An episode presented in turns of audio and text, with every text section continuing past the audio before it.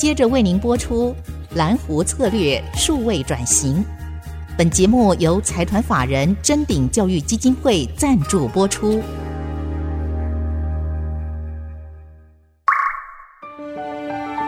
蓝湖策略数位转型，让主持人简真富与您提升决策品质与产业升级，掌握先机。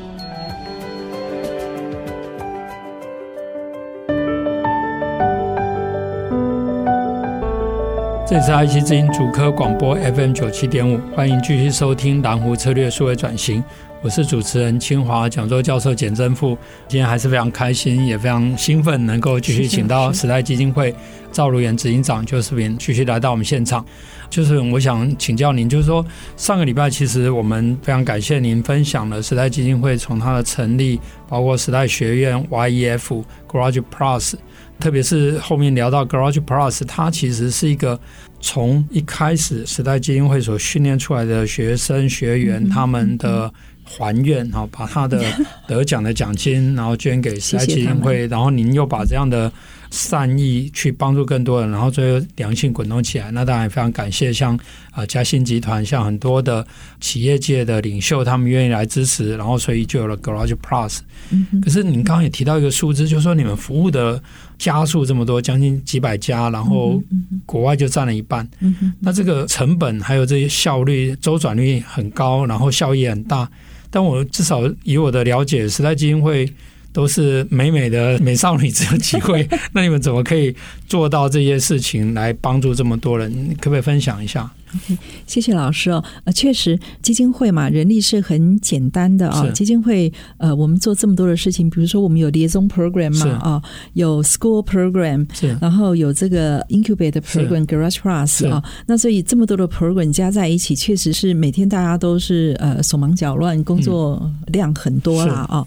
那非常感谢，非常感谢我的同仁啊。那我的同仁里面也有不少是基金会 school 里面毕业的。所以他们当年就是认识基金会，然后认同我们的理念，那留下来做事的，尤其是主管。所以他们的这个能量啊，跟投入度呢，绝对是没有问题的啊。那再来就是老师，您这最专长的就是策略的部分了啊。这个部分我们也必须去思考，就是说，你这么小的单位，你想要发挥这么大的能量啊，你有什么策略呢？那我自己认为啊，就是借景吧。嗯哦，你看苏州的庭园不是明明很小吗？嗯，可它老是啊有太湖石啦啊，有这个山有那个水的啊，嗯嗯嗯、那整个就把这个景弄得好像你走在这个园林里面，好像它很大哦。是，那我想这也是基金会的策略啊，就是我们是很小的基金会。但是我们要借助很多的社群的能量，比如说这个 school 这么多三千个校友的能量啊，所以以这个就是说，你 Garage Plus 哪里来的这么多的这个国际的新创来申请呢、啊？因为我们散在全世界各个城市的 alumni，嗯，他们是第一波替我们宣传的，是是。那口碑行销是最有用，嗯，所以来的就是 exactly 我们想要的团队啊。那你说我学生，你每年啊，我可能服务一百个学生，但是我动员到两百个业师啊，然后你办了一百多场的活动，一年之内给这一些才一百个学生，你们怎么做到的？嗯，我们所有呢，这个社群里面的这一些校友，他们全部动员起来，是，是捐款。或他们跳下来做陪跑的人，嗯嗯，他们跳下来做 pacer，他们跳下来呢做辅导长，是。有做夜师的，而且我们是全球连线，是。啊，不管呃现在的年轻人，他就说哦，我想要做什么行业哦，你放心，我们都找到。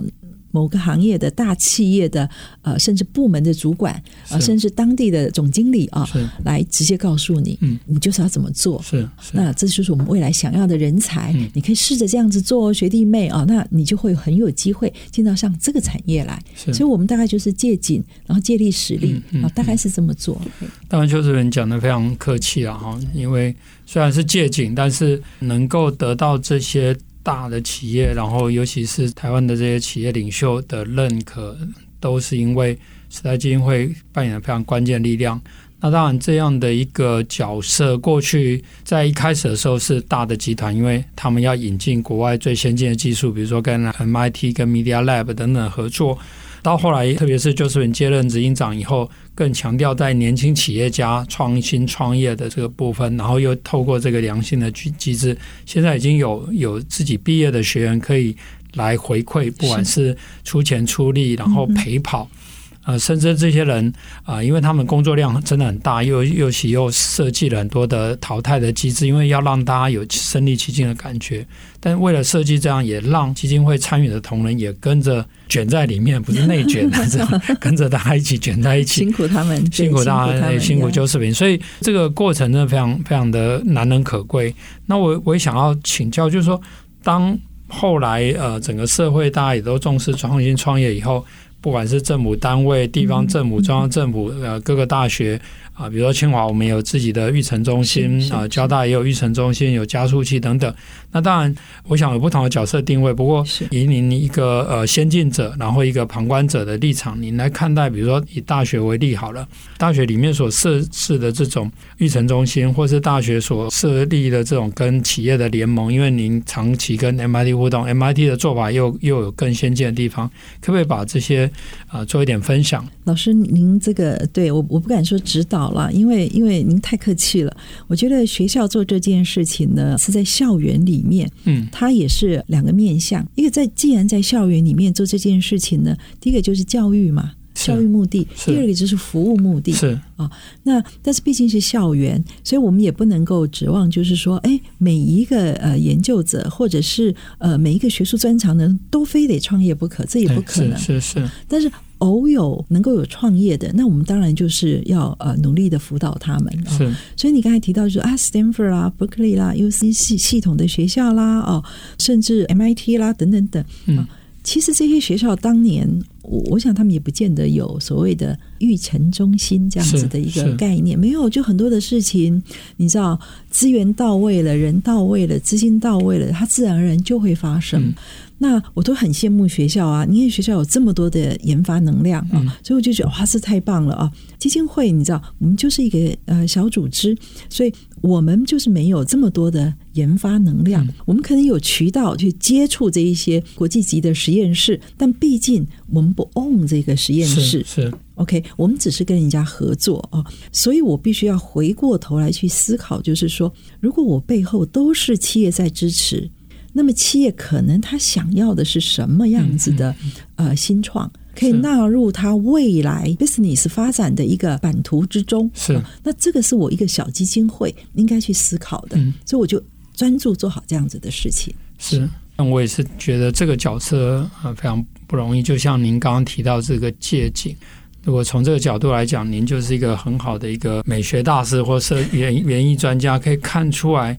哪一个景是可以把它取出来，甚至透过这样的一个借景的过程，也把它的优点或是它的漂亮的地方呈现出来。我觉得学校的产学某一种程度，就像您刚刚讲，不是每个都需要，但是那些需要去呈现的，其实需要好的环境、好的平台来来去做。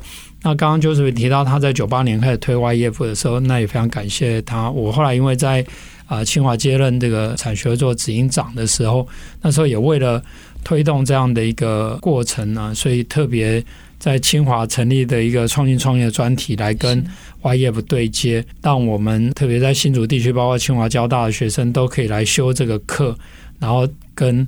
YEF 对接，所以有一度这个清华参与的人都可以爬到最前面去了。是，那当然不好意思，我现在接行政那个课现在没开。但是我觉得上礼拜就是也提到，现在还在报名期间，我真的强烈鼓励大家可以多多把握这样的机会，尤其 YEF 是一个。公益的平台，但是它是一个非常 serious 的平台。是透过这样的一个过程啊、呃，虽然你会觉得好像中间要面临很多的痛苦，而且被当掉还要在 二十四小时内就要赶快收拾心情，然后赶快再败部复活，回到刚刚提到的，怎么去让台湾的这个生态系统、新创生态更 healthy？因为现在也很多人在做这样的事情，但是整个 spectrum 就像你们从时代学院、YEF、Garage Plus 等等。您怎么样让这个创新创业的生态系统可以更完整或更 healthy，您觉得还缺哪一块，或是未来您在领导这个时代基金会，您还有什么其他愿景？可以借这个机会许愿一下，我们很多听众可以帮忙。是是是，谢谢谢谢老师让我许愿啊。是，其实刚才您提到那个清华，我觉得清华的学生非常优秀。是，刚才你这样提的时候，我就随便想了一下，哎，就居然就有两个女生就跳到我的这个脑海里，一个是听听姐，那她最近也回到清华当夜师嘛，是简明轩，对不对？她长期就是在。瑞典啊，努力啊，现在也回来帮忙。那、嗯、我前一阵子在戏谷这边，我们另外一个也是零七零八年的，也是女生，嗯、她后来到 Stanford 去，那她读到这个电机博士，是是。那她现在是在应该是在 Apple Computer 啊，所以我们都是大概这这几个月就哎不断的就是有不同的学生，大家就是互动，然后他们也都有很多的这个回来贡献啊。嗯、那刚才提到这个 创新呢、啊，你如果问我，其实我最担心的。呃，是人才，嗯，对，我真的觉得人才呢是一个非常不够的，嗯，我想企业也是，是。那 startup company 更困难，是是。啊，通常创业者本人很厉害，嗯，但是他需要团队，那是。这个人才怎么办啊？所以人才的部分呢，确实是需要政府好好伤伤脑筋了啊。是。那第二点，我就有点困难，就是说，我们不要随着媒体的报道趋势呢起舞，但这点很难，嗯、因为你看，几年前不是突然之间就讲到 3D printer 吗？嗯、啊，然后接着又 IR VR 是啊，然后接着又呃不断隔几年啊，甚至每一年都有新的题目、嗯嗯、啊。然后呢，这两年当然就是去年年底开始就是生成式 AI 是。然后前几年就 robot，哇哦！你知道，你如果要随着这个曲不断的随着这个题目去创业的话，那什么是你真正应该做的？然后它只是一个技术，或它只是一个科技名词，但它的场景呢？场景它的 business 在哪里呢？那这个部分我还是觉得创业的人要想清楚啦啊！那 promote 的人也要想清楚啦啊！是。然后另外还有一个最重要的是。基金会有时候我们就是常常在听企业的声音，我们永远都在做调查啊。然后呃，我们也自己也会做一些市场需求的调查嘛。然后我们也去了解啊，这些顶尖实验室他们呢合作的对象究竟是对什么有兴趣哦。我们从这边呢，我们去定义或是我们去发展延伸我们的服务的一些触角。嗯是对，因为来来回回，如果企业就是说，哎呀，这个别忙，这个完全不对，这个只是太早了，嗯、你知道吗？你你早三年我没有问题，你现在早十年，quantum computing 十年以后了，那我们就会哦了解，所以它有好几个部分。是对，那当然我知道政府做很多的事情，包括法规，但是人才这件事情是要努力，我们大家都要努力。是，那我们先休息一下，等一下再回来继续请教 Josephine。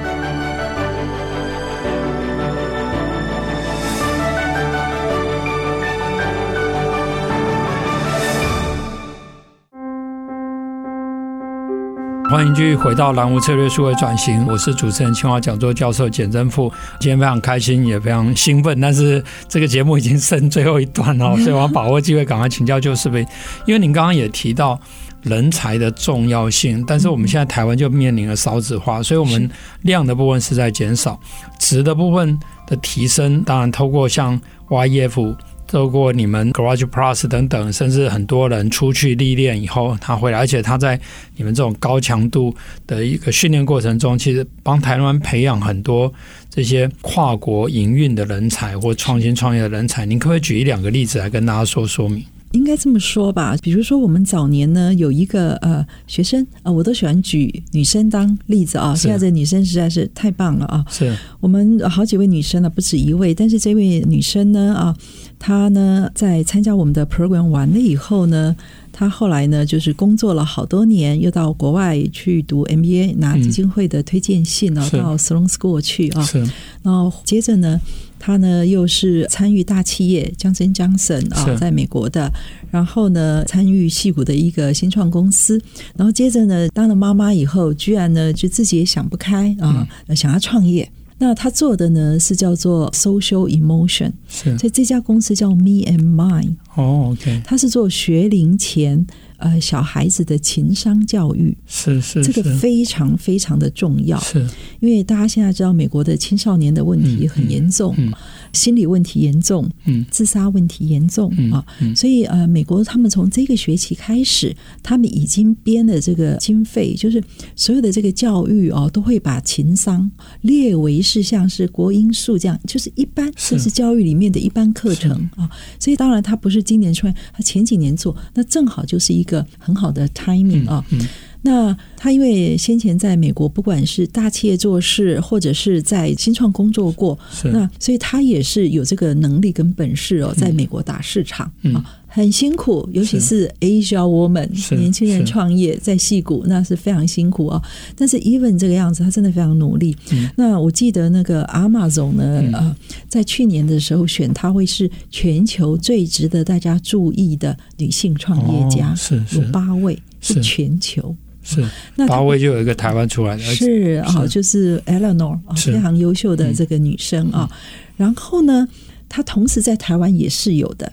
那台湾当然不是一个很大的市场嘛。你想，台湾如果说我们十万个学龄前小孩。啊，不知道有没有这么多了啊？是。都用他的产品，那还是很小的事。所以他在台湾，他就跟 TFT 啦、啊、诚志基金会啊这样子的这个非营利组织合作啊，就是台湾偏乡的孩子啊，透过赞助啊，透过企业跟这些非营利的合作啊，他也提供教学的方法教具哦，给台湾偏乡的孩子。那他用这个方式来回馈呃台湾这一边，那我觉得也是非常棒，对。呀，非常非常的棒。讲到这，我会补充一下，我们清华大学是在顶大里面唯一有教育学院，嗯、而且我们呃教育学院有很好的幼教系，然后我们有学习科学研究所，是是我们呃将来应该也有很多机会来合作。是但是我觉得这个也是您刚刚提到这样的一个创业家，他其实是过去不管从 YF 的训练，然后到跨国企业的历练，他已经先累积了很多的能力。然后等他当了母亲以后，感同身受，是来去创业，这也是我们南湖策略讲高筑墙、广积粮、缓称王嘛。是是。那对照我们在之前我们聊到，您也提到，有些现在的创业都是有点怎么样，一心以为鸿鹄将至，所以现在热门什么哦，就创一个，想要有那个本梦比一样。嗯。但是。创业圈子也是非常的精明了哈，所以不要去逐这种热门的 buzzword，嗯嗯、或者说现在，是是是比如说现在碳权或者什么，又有很多类似各种各样的公司会出来。是是是是，但是我想要请教，就是说，除了刚刚提到的国际的历练的人才，这个当然对台湾非常重要，因为台湾现在出国的人越来越少，因为园区各方面也缺人，所以很多人没有。刚好透过 YF 是一个很好的机会，让啊，年轻人有机会去国外历练，然后有创新创业这样的不同的经验。可是你们另外一个成就，其实是把国外的人带进来。是。那您刚刚也也聊到，就是说你们服务了将近三百家不同的创业的团队。那你可不可以举一两个例子，说哎，这些创业团队哪些后来跟台湾的什么样的公司在在某些部分有合作，然后做了一些 change？是是是，坦白讲啊，现在的年轻人他们都会自诩自己是全世界的公民啊，是，所以他不管是说他是待在台湾也好，那他在海外也好，他们只要觉得这个地方让他非常的契合，他就会在那个地方努力的工作。是，尤其是 COVID 之后，有这个 remote 的经验了以后啊，那年轻人更是这样，所以不是说出国就是呃最好的选择啊。我们也有在在台湾啊做的非常好的，是先乳房啊，对不对？是绿。藤啊啊，他们都是 B Corp 是啊，那很有贡献，然后做的很好。是那刚才老师提到，就是海外的人为什么要来台湾啊？那这跟台湾呢的产业呃，让国际上面他们的呃形象其实是息息相关的啊。比如说，大家都知道台湾在软硬整合方面不得了，是 OK。那他们如果说啊，我们就跑去加州做吧，就发现加州也是委托台湾做，对，那就变得就是说，那我我何不来台湾？是是是，okay? 来台湾以后发现我们这边的人工作态度好，然后呢，business culture 呢啊也非常好，嗯，然后呢呃还非常的透明，是啊，然后也还蛮尊重，是，然后呢，我们自己呢啊在跟他们沟通的过程当中呢，呃，给他们帮助也不少。少，所以坦白讲，这里面有好多种的合作的方式啊。